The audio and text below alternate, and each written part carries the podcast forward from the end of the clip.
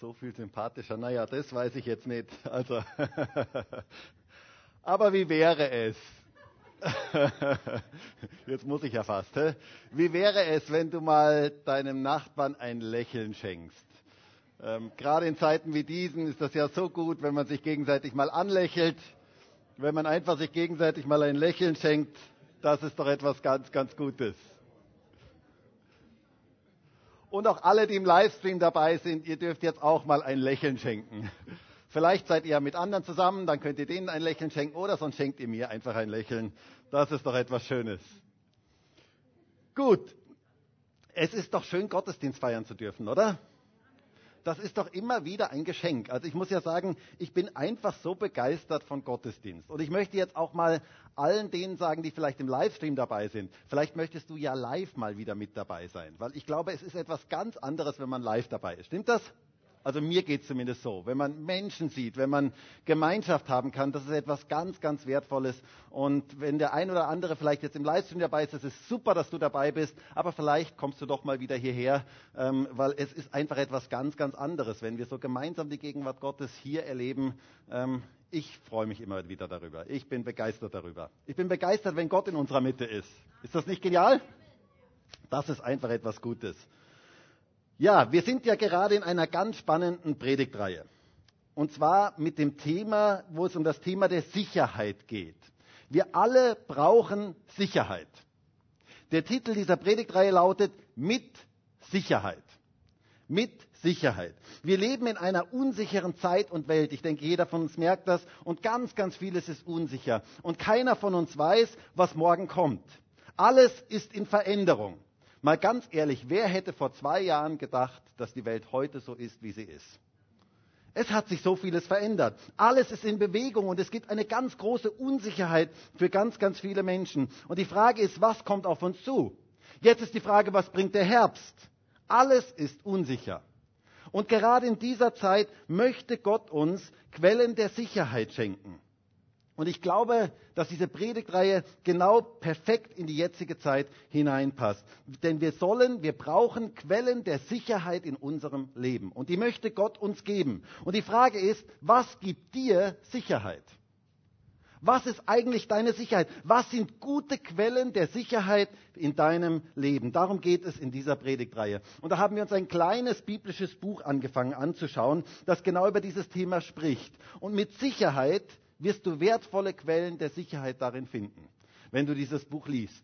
Davon bin ich überzeugt. Und dieses Buch ist der erste Johannesbrief, den wir uns miteinander anschauen möchten. Und wir möchten uns anhand dieses Briefes mal die Quellen der Sicherheit anschauen, die Gott uns gibt. Denn Gott möchte, dass du in Sicherheit leben kannst. Mit Sicherheit. Genau in dieser jetzigen Zeit möchte er, dass du mit Sicherheit leben kannst. Und ich habe darüber nachgedacht, wie vieles wird in dieser Welt mit Sicherheit gesprochen. Und doch merken wir, dass ganz vieles sehr, sehr unsicher ist. Und ich habe mir so gedacht, was hat man alles über, in der Menschheitsgeschichte schon mit Sicherheit behauptet? Worüber man heute vielleicht lächelt oder es ganz, ganz komisch findet oder nur den Kopf darüber schüttelt. Ähm, wenn ich nur daran denke, dass man mal mit Sicherheit behauptet hat, die Erde ist eine Scheibe. Mit Sicherheit hat man das behauptet. Und heute können wir nur darüber lächeln. Und wisst ihr, ich bin so dankbar dafür, dass es eine Sicherheit gibt, die unser Leben wirklich trägt und die bleibt, die fest ist und die ein gutes Fundament, ein sicheres Fundament für unser Leben darstellt. Und über diese Art von Sicherheit möchte ich mit uns reden. Und das ist auch die Art von Sicherheit, die der erste Johannesbrief, über die der erste Johannesbrief spricht. Ich möchte uns alle ermutigen, diesen Brief mal als Ganzes durchzulesen. Und wenn du das schon gemacht hast, vielleicht sagst du, das habe ich eh schon gemacht, lies ihn nochmal. Es lohnt sich, diesen Brief mehrmals zu lesen, denn es ist ein ganz, ganz wertvoller Brief. Und ich habe ja schon gesagt, der erste Johannesbrief ist so ein bisschen wie eine Waschmaschine. Es ist nicht, er ist nicht ganz systematisch in unserem Sinn aufgebaut, nicht so wie die Paulusbriefe, wo man sagen kann, erstens, zweitens, drittens, und das ist alles sehr, sehr systematisch, sondern er ist mehr so wie eine Waschmaschine, wo verschiedene Themen immer wieder vorkommen, wie bei einer Waschmaschine dieselben Kleidungsstücke immer wieder so vorbei vorbeikommen. Denkt nur an die gelbe Bluse, ähm, von der ich gesprochen habe. Also es gibt so gewisse Themen, die immer wieder vorbeikommen, wie bei einer Waschmaschine. Und im ersten Teil dieser Predigtreihe haben wir über unsere Beziehung und Gemeinschaft mit Gott gesprochen, die unser Leben sicher macht. Wir haben gesehen, dass Gott zu erkennen, das ist ein ganz wichtiges Wort. Erkennen ist ein ganz wichtiges Wort im ersten Johannesbrief, ähm, dieses Wort Gnosis, dass diese Erkenntnis Gottes unser Leben sicher macht. Diese Erkenntnis, die durch Gemeinschaft mit Gott kommt und die auch durch Gemeinschaft mit seiner Liebe kommt. Und dann beim zweiten Mal, beim letzten Mal haben wir das Thema der Schuld angesprochen.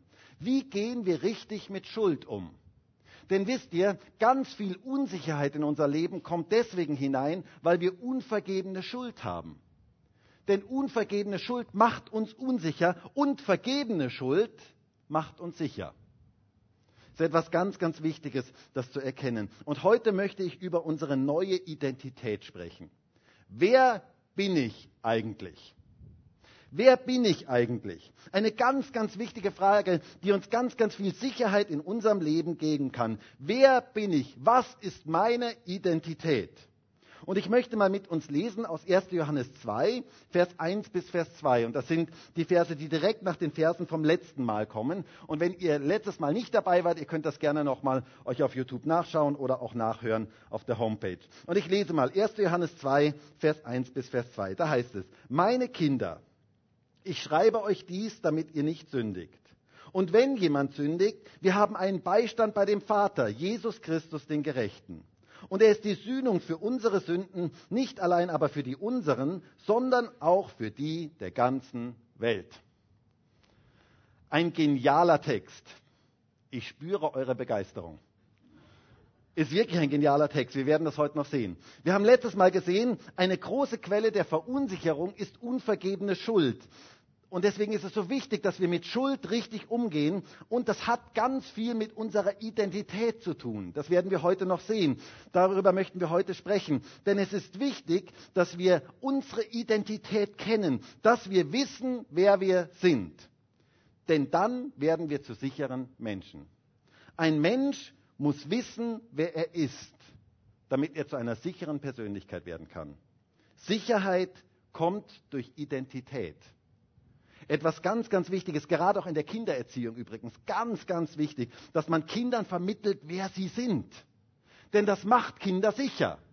Das gibt Kindern eine Sicherheit. Darf ich dich mal fragen, weißt du eigentlich, wer du bist?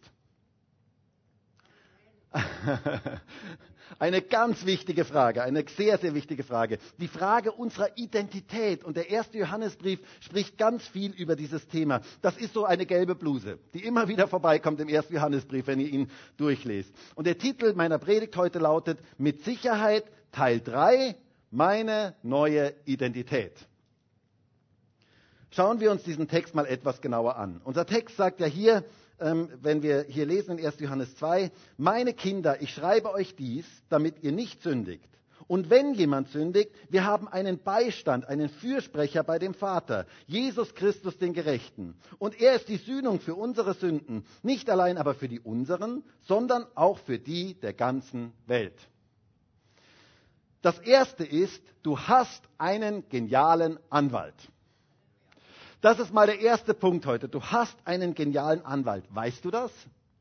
Also, wenn ich diesen Satz hier im Griechischen mal so auf mich wirken lasse, dann fühle ich mich in einen Gerichtsprozess, in einen Gerichtssaal hineinversetzt. Es wird nämlich hier Gerichtssprache verwendet. Es geht hier um einen Beistand, einen Fürsprecher, einen Rechtsanwalt, von dem ist hier die Rede. Und stell dir mal dieses Bild vor. Du bist in einem Gerichtssaal und der Verkläger, der Teufel, klagt dich an. Und zwar Punkt für Punkt zählt er alles auf, was du falsch gemacht hast. Und da gibt es einiges. So wie ich dich, vor allen Dingen wie ich mich kenne, ähm, gibt es da einiges. Und er zählt alles auf, er, alles Mögliche, er rasselt das alles herunter und das Ganze hat gar kein Ende mehr. Und bei jedem einzelnen Punkt musst du zugeben, er hat recht. Er hat recht. Ich habe Dinge falsch gemacht. Ich bin schuldig. Und dann geht auf einmal die Tür auf in diesem Gerichtssaal und es kommt dein großer Bruder rein. Dein großer Bruder, es ist dein großer Bruder, es ist Jesus. Und er sagt zu dir, hey, ich bin dein Anwalt. Und du sagst, Aha, oh, ich wusste gar nicht, dass du Anwalt bist. Doch, doch, ich bin dein Anwalt. Ich bin dein Fürsprecher. Wisst ihr, dieses Wort Fürsprecher, dieses griechische Wort ist das Wort Parakletos. Und das ist bis heute das griechische Wort für Anwalt. Jesus ist unser Anwalt. Jesus, dein großer Bruder, ist dein Anwalt. Das ist absolut genial. Und er setzt sich neben dich, er schämt sich nicht für dich und er sagt, das bekommen wir hin. Mach dir keine Sorgen. Und der Verkläger, der hört nicht auf. Der klagt die ganze Zeit an. Und du wirst immer kleiner. Und leider hat er recht mit dem, was er sagt. Du bist schuldig. Du weißt, du bist schuldig. Wir haben das ja letztes Mal ähm, gehört in der Predigt. Da ging es darum, dass wir, wenn wir Schuld, wenn wir Vergebung haben möchten, dass wir bekennen müssen, dass wir erkennen müssen, dass wir schuldig sind. Und wir erkennen, wir sind schuldig. Aber unser Anwalt ist da. Eine absolut geniale Sache. Und dann schaust du zum Richter und dann siehst du plötzlich, dann siehst du die Robe und die Perücke und so weiter. Und dann schaust du genauer hin und dann siehst du, der Richter, das ist ja mein Vater. Das ist ja mein Vater. Der Anwalt lächelt dir zu. Sagt, ja, das ist unser Vater. Das ist der Richter. Aber der Richter ist gerecht. Das haben wir letztes Mal gehört. Gott ist treu und gerecht, stand direkt ähm, die Verse davor. Das heißt, er muss Schuld sühnen. Der Richter kann nicht einfach sagen, Schwamm drüber, ist ja mein Sohn. Ist ja wurscht, der ist jetzt einfach frei. Nein, er ist gerecht. Papa liebt mich, aber er ist nicht korrupt. Etwas ganz Wichtiges. Er wird kein falsches Urteil sprechen. Ich weiß, er wird nicht einfach ein Auge zudrücken. Er ist ein gerechter Richter. Er wird, es wird eine Strafe geben. Und so hast du Angst. Und dann kommt der große Bruder, dein genialer Anwalt, beugt sich zu dir und sagt, du verzweifel bitte nicht, ich habe schon längst die Strafe bezahlt. Es ist alles bezahlt. Dieser Anwalt zahlt für dich. Ist das nicht genial? Also auf dieser Erde ist es genau umgekehrt. Auf dieser Erde ist es genau umgekehrt. Da zahlst du für den Anwalt und zwar nicht zu knapp. Aber hier dieser himmlische Anwalt, der ist anders. Jesus ist ein Anwalt, der für uns zahlt. Das finde ich etwas absolut Geniales, hammermäßig. Also das ist was, was mich total begeistert. Das nenne ich mal einen coolen Anwalt. Der zahlt. Er hat alles bezahlt. Es heißt hier in Vers 2, und er ist die Sühnung für unsere Sünden. Nicht allein aber für die unseren, sondern auch für die der ganzen Welt. Wow. Wie genial ist das denn? Dein großer Bruder, dein Rechtsanwalt hat für dich bezahlt. Es reicht aus. Hey, das ist Evangelium. Das Opfer Jesu reicht aus für alle deine Sünde. Ist es nicht genial? Das ist doch etwas absolut Geniales. Er hat bezahlt. Deshalb darfst du frei sein. Was für eine geniale Botschaft. Und wisst ihr, manche Christen kommen mir so vor wie diese Maus, die am Bodensee steht und sich fragt, ob sie vielleicht irgendwann verdursten wird. Oder ob das alles vielleicht ausreicht, ob das Wasser ausreichen könnte. Und ich möchte dir sagen, die Gnade Gottes reicht aus. Es gibt genug Gnade für dich.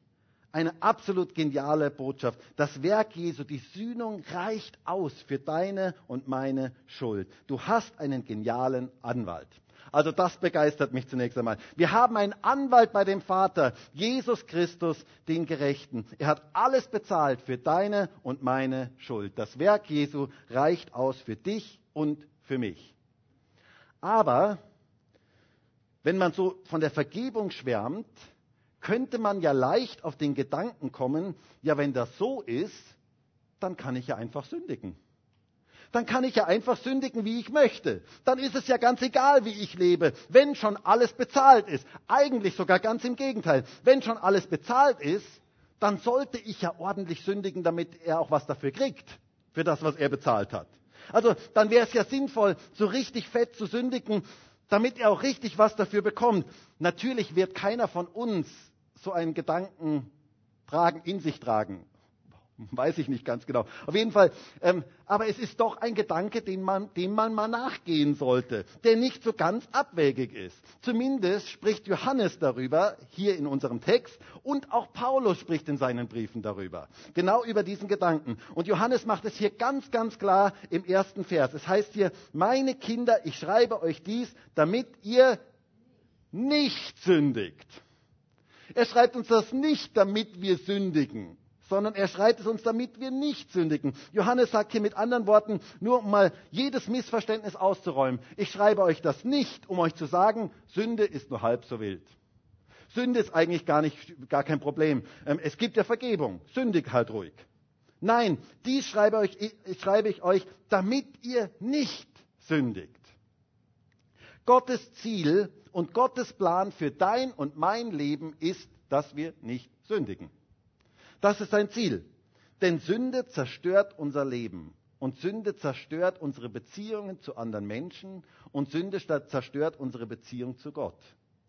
Einen ähnlichen Gedanken hat Paulus, wenn er in Römer 5 so von der Gnade schwärmt, von der Vergebung schwärmt, von dem Werk Jesu schwärmt. Und dann sagt er in Römer 6, Vers 1, sagt er folgenden Vers, was sollen wir nun sagen? Sollten wir in der Sünde verharren, also weiter in der Sünde leben? Damit die Gnade überreich werde. Also genau derselbe Gedanke. Also so richtig sündigen, damit wir richtig Vergebung empfangen können. Und Paulus sagt dann ganz entschieden in Vers 2, das sei ferne.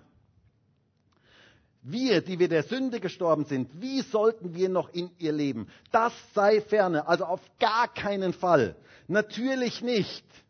Das ist ein Schwachsinn, so auf die Art sagt er das. Seid ihr denn verrückt? Habt ihr denn noch alle Tassen? Äh, keine Ahnung. Also so in der Art sagt Paulus das. Also es klingt ja so schön, das sei ferne. Also das klingt ja so, ja, es klingt sehr elegant. Aber äh, er meint hier sehr, er spricht hier sehr deftige Sprache.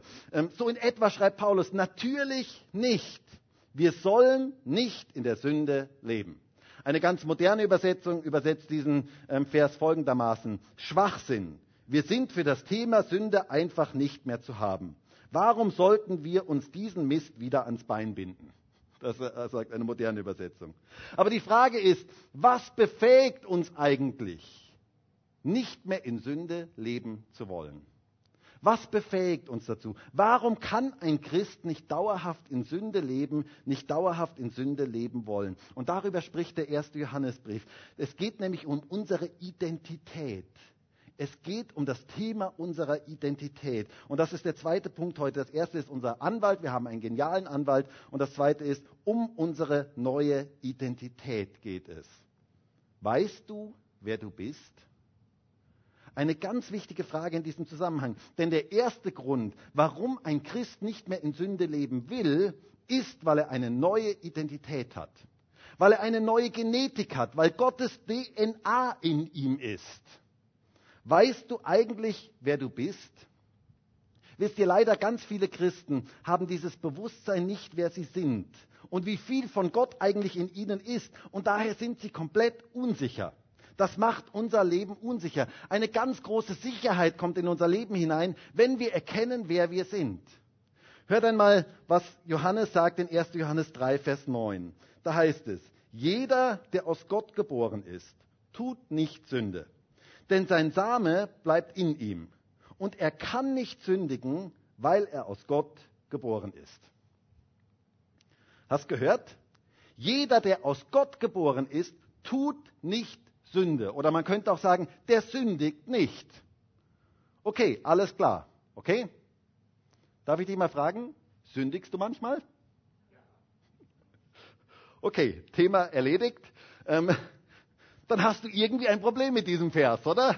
Irgendwie hast du ein Problem mit diesem Vers. Also ich muss ja sagen, in früheren Zeiten habe ich diesen Vers, um den bin ich immer irgendwie rumgekurvt. Also ich habe immer gedacht, den überspringe ich irgendwie. Der hat mir so totalen Druck gemacht. Schien er mir doch zu sagen, dass ich nicht aus Gott geboren bin, weil ich noch sündigen konnte. Ich dachte, oh weia, ich kann, ich bin nicht aus Gott geboren, denn ich kann noch sündigen. Ich kann auch egoistisch sein. Ich kann auch rechthaberisch sein. Ich kann auch lieblos sein. Ich kann auch auf meinen eigenen Vorteil bedacht sein. Ich kann noch sündigen. Also bin ich nicht aus Gott geboren. Und tatsächlich gibt es auch manche christlichen Kreise, die so eine sündlose Perfektion lehren, die sagen, wenn man Christ ist, dann kann man keine Fehler mehr machen. Ähm, aber Johannes sagt ja direkt davor, direkt die Verse davor sagt er, wenn wir sagen, dass wir keine Sünde haben, dann machen wir Gott zum Lügner. Und wir belügen uns selber. Die Wahrheit ist nicht in uns. Was ist also hier gemeint? Wisst ihr, der Schlüssel liegt in dem Wort denn. Denn Gottes Same oder Gottes DNA ist in ihm und er kann nicht mehr in der Sünde leben, weil er aus Gott geboren ist. Ein Christ, der aus Gott geboren ist, will nicht mehr in der Sünde leben. Das ist das, was hier gemeint ist. Und das ist auch sehr interessant, was hier, was hier im Griechischen eigentlich steht. Ein bekannter Kommentar zur Bibel ähm, schreibt hier Folgendes. Auch hier ist wieder zu beachten, dass die Verben im Präsens stehen und damit wiederkehrende oder andauernde Handlungen und Zustände bezeichnen. Es geht also hier um ein Leben in Sünde. Es geht darum, dass Sünde der Weg für uns ist. Es geht nicht darum, mit Sünde zu kämpfen und mal in Sünde zu fallen. Jeder, der aus Gott geboren ist, kann nicht mehr in Sünde leben, in Sünde bleiben, permanent in Sünde sein. Das heißt nicht, dass er nicht mehr sündigen kann, aber er will nicht mehr sündigen. Und wisst ihr, das ist so ein wichtiger Gedanke, das zu wissen, zu wissen, wer wir in Christus sind. Gottes DNA ist in uns. Ein Christ hat Gottes DNA in sich und wird nicht in Sünde leben wollen und es auch auf Dauer nicht können. Das macht den großen Unterschied. Das funktioniert einfach nicht. Es macht einen großen Unterschied, ob wir wissen, wer wir sind. Wisst ihr, es macht einen großen Unterschied, ob wir Sünde als unser Element empfinden oder ob wir dagegen kämpfen. Das macht einen ganz großen Unterschied. Stell dir mal vor, du triffst beim Essen einen Unternehmer und du redest mit ihm und der erzählt dir mit leuchtenden Augen, wie er das Finanzamt betrügt und wie er Steuern hinterzieht und wie er noch nie erwischt worden ist. Und das sagt er dir mit voller Begeisterung, er ist noch nie erwischt worden.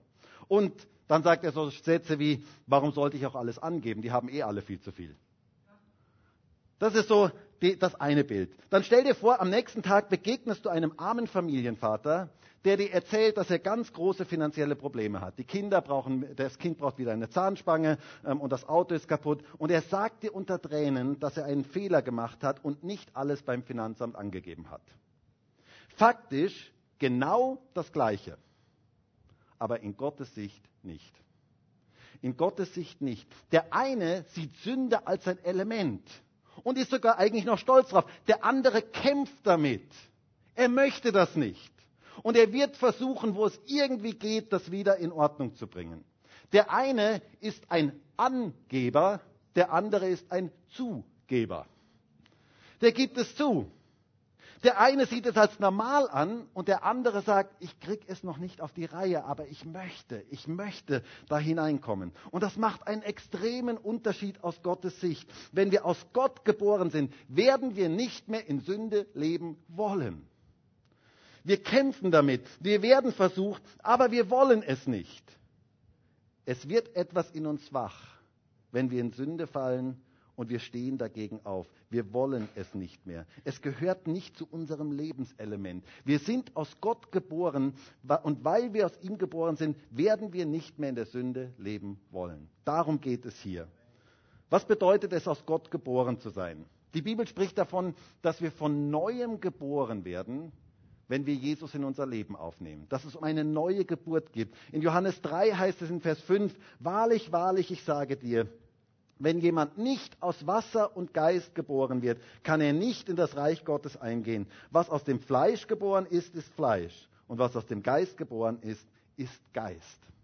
Wasser in diesem Kontext ist das Wort Gottes. Das heißt, wir sind durch das Wort Gottes und durch den Geist von neuem geboren. Du bist eine neue Schöpfung. Und das ist so wichtig, das zu wissen. Du bist Kind Gottes.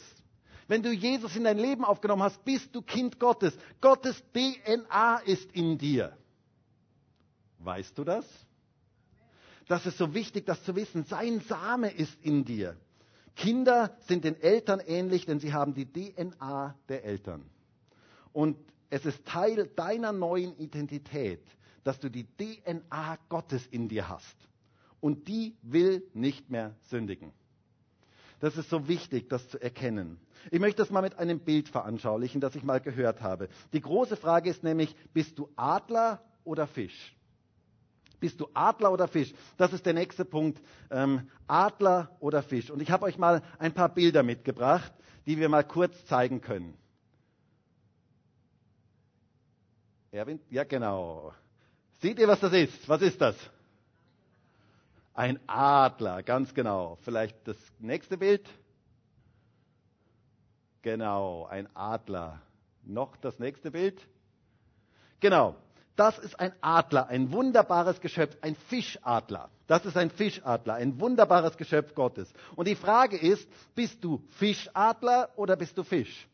Das ist die große Frage. Wilhelm Busch hat einmal ein Gedicht geschrieben und da hieß es, wenn ein Frosch mit großer Mühe kaum geklettert ist auf einen Baum, schon meint, dass er ein Adler wäre, so irrt sich der.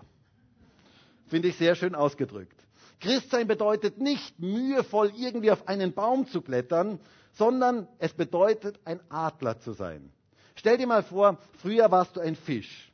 Du hast in der sündigen Welt gelebt. Sünde mal als Symbol für, für das Wasser. Also du hast in dem Wasser gelebt, in, in der Sünde gelebt Du hast in dem gelebt, das war deine Identität, das war dein Lebenselement. Du warst eben Fisch. Und Fischsein, zum Fischsein gehört nun mal dazu, dass man im Wasser, in der Sünde lebt. Dann passiert etwas. Du wirst von neuem geboren, wie die Bibel uns sagt, und du wirst zu einem Fischadler. Und viele Christen wären gerne ein Adler, der weit weg ist vom Wasser der ganz, ganz weit weg ist vom Wasser, weil Sünde und Welt, damit möchten sie nichts mehr zu tun haben. Aber wir sind Fischadler. Wir sind immer noch in der Nähe des Wassers. Und dieser wiedergeborene ehemalige Fisch, der jetzt zum Fischadler geworden ist, der erinnert mich sehr an unsere Situation als Christen. Noch sehr nah am Wasser, noch sehr versuchbar, noch können wir richtig nass werden. Aber eins können wir nicht mehr. Fisch sein.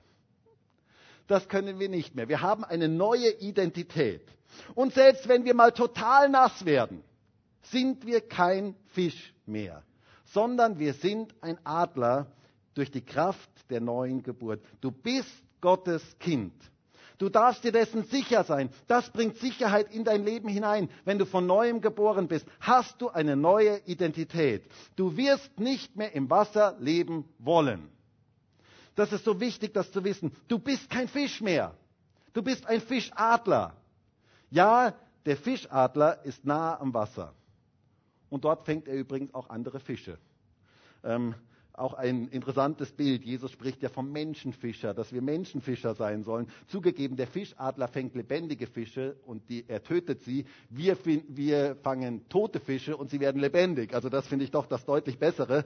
Ähm, aber das Bild hat natürlich da seine Grenzen. Aber wichtig ist zu wissen, dass wir von Gott bestimmt sind, nicht bestimmt sind, weit weg von der Welt zu sein, sondern in dieser Welt zu sein, aber nicht von dieser Welt zu sein. Und das macht einen ganz, ganz großen Unterschied. Manche Christen würden sich so sehr wünschen, weit weg vom Wasser zu sein, mit dem Wasser gar nichts mehr zu tun zu haben. Ähm, aber das ist nicht das, was Gott möchte. Gott möchte, dass wir immer wieder Reinigung in Anspruch nehmen, wenn wir nass werden, aber dass wir uns auch unserer neuen Identität bewusst sind. Bewusst sind, ich bin kein Fisch mehr. Und sollte es mal passieren, dass du runtergehst zum Wasser und ein besonders aggressiver Fisch dich packt und dich versucht unter Wasser zu ziehen, mit anderen Worten in Sünde zu verstricken, beginnt ein Kampf auf Leben und Tod. Weil dieser Fischadler, der kann nicht im Wasser leben. Hast du das gehört?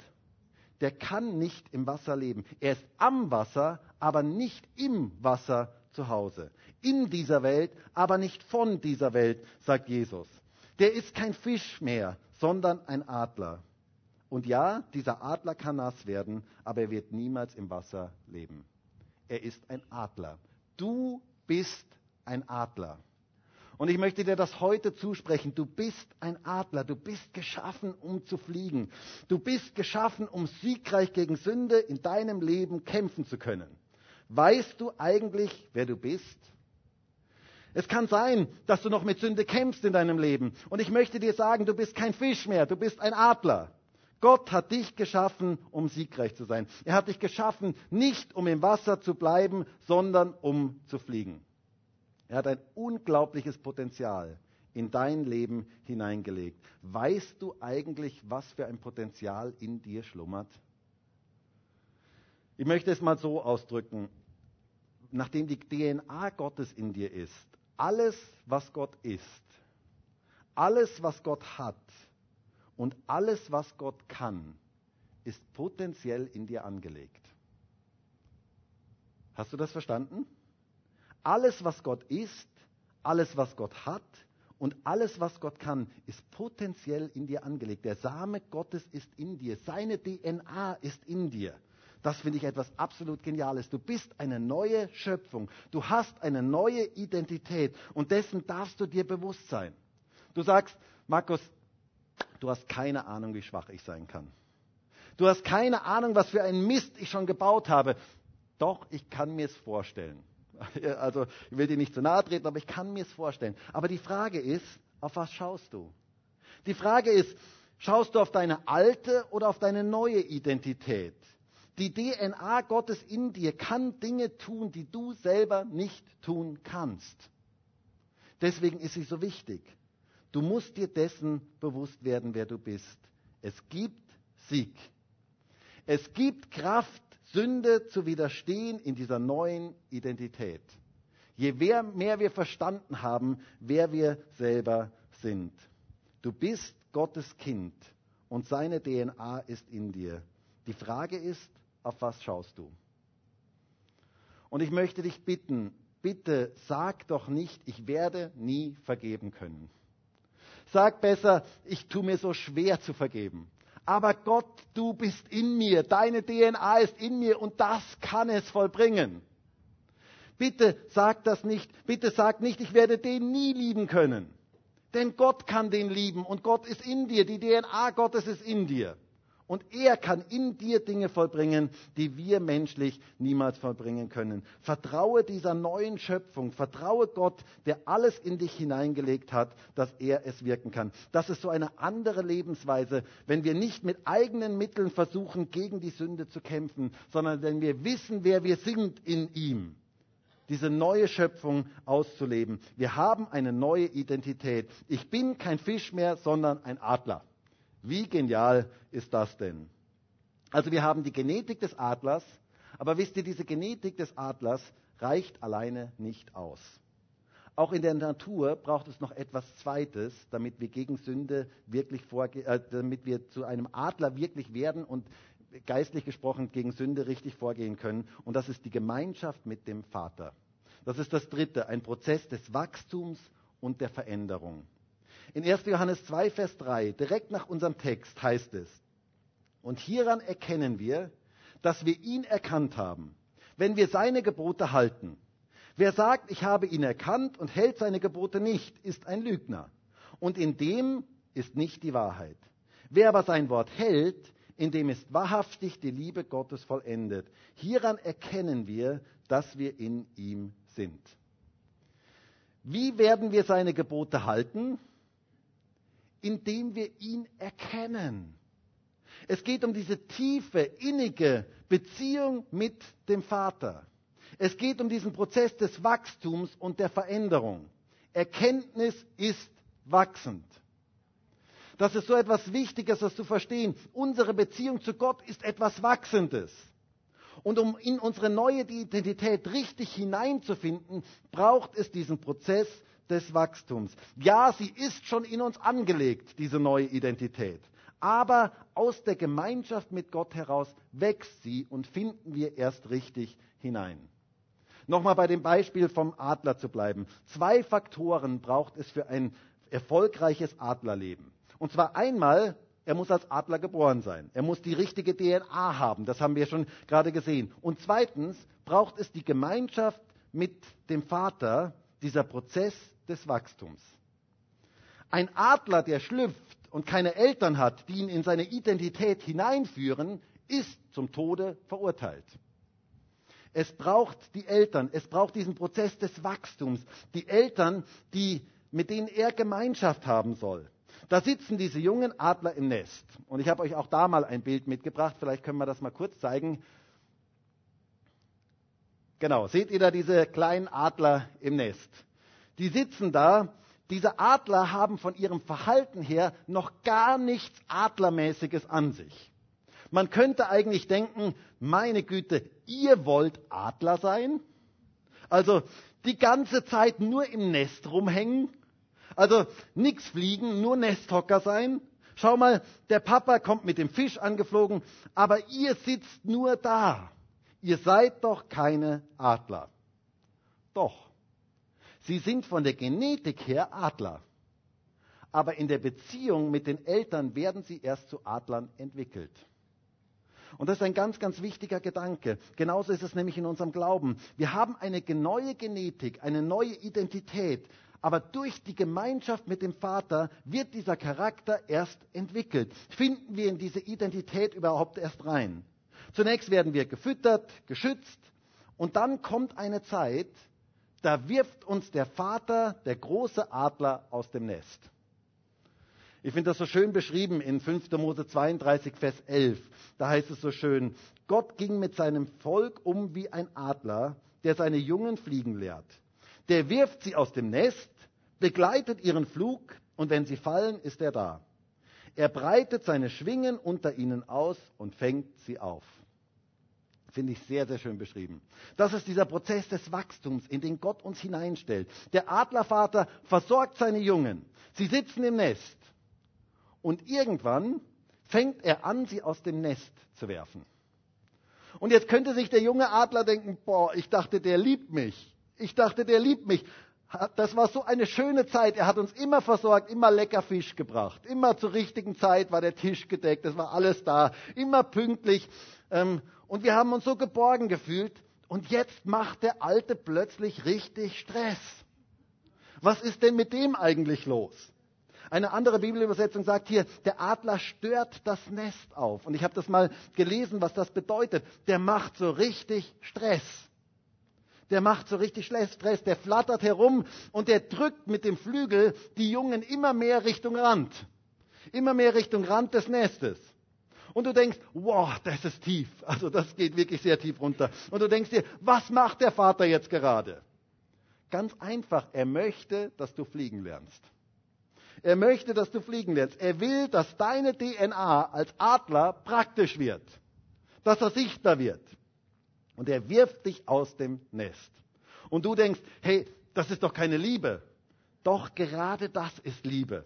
Er möchte, dass du ein Adler wirst. Du sollst nicht nur ein frommer Nesthocker sein, sondern du sollst in dieser Welt leben können. Du bist weder Fisch noch frommer Nesthocker, sondern du sollst wie ein Adler fliegen. Aber Papa, so werde ich doch nie fliegen können. Doch, versuch's mal. Buff. Und dann kommt der Adler wieder und er geht, er kommt und er hält dich, er, er fängt dich auf, bevor du auf den Boden gehst. Und dann geht's wieder rauf ins Adlernest. Und dann sitzt du wieder im Adlernest und sagst, Gott sei Dank, es ist nichts passiert. Und dann kommt der Adler wieder und buff. Und wieder geht's nach unten. Und irgendwann lernst du fliegen. Und das ist Gottes Ziel mit unserem Leben. Er wirft dich aus dem Nest, er begleitet dich aber auf diesem Flug. Und bevor du am Boden ankommst, hebt er dich wieder auf und er bringt dich wieder ins Nest zurück, aber nicht damit du im Nest sitzen bleibst, sondern damit du irgendwann fliegen lernst. Und wisst ihr, genau diesen Prozess geht Gott auch mit unserem Leben durch. Er möchte, dass du fliegen lernst. Er möchte, dass du in deine Berufung als Adler hineinkommst. Er möchte, dass du deine Genetik als Adler wirklich auslebst. Er möchte, dass du erwachsen wirst. Und ich möchte dir sagen, wenn du noch mit Sünde in deinem Leben kämpfst, brauchst du einerseits die Genetik Gottes in deinem Leben, aber andererseits brauchst du auch diese Gemeinschaft mit ihm. Und das ist ein Prozess. Es ist ein Prozess. Und ich möchte dir sagen, du schaffst das. Und der Vater sagt dir heute, wir schaffen das. Wir schaffen das. Du wirst zu einem Adler werden. Und zwar immer wieder mal wirst du mit Sünde konfrontiert werden, du wirst auch vielleicht immer wieder mal fallen, aber es ist wichtig, dass du wieder aufstehst.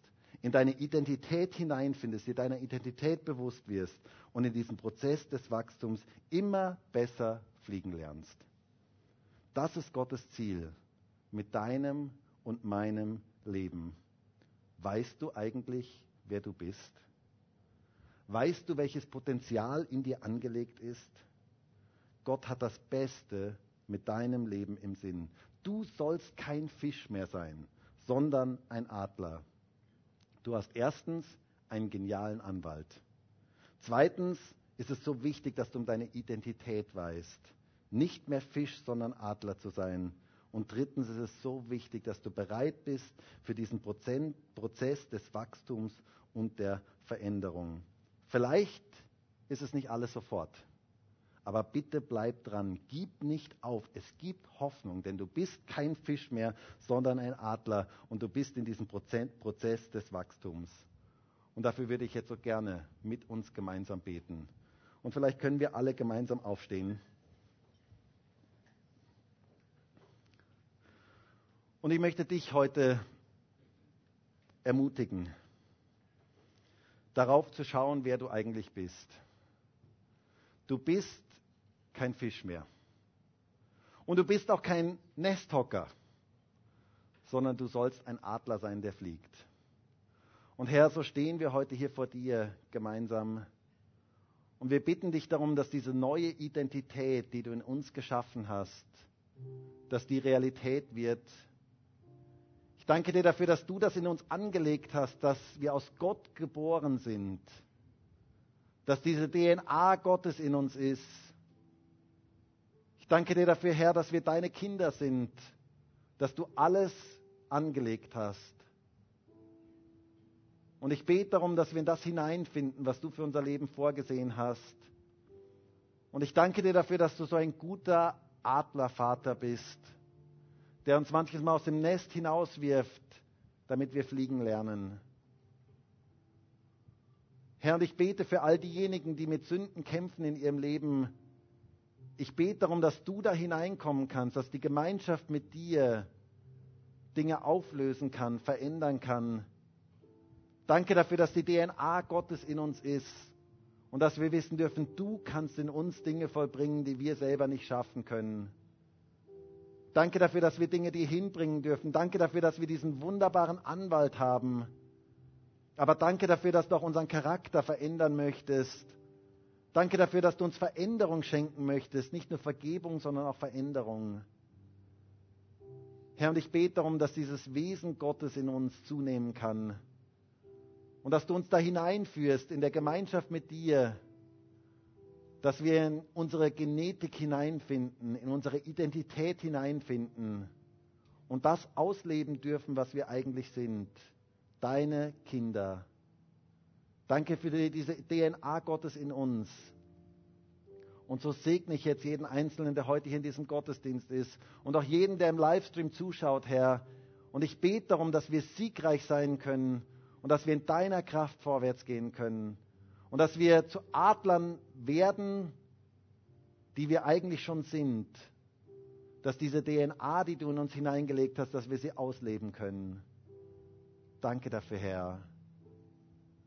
Halleluja.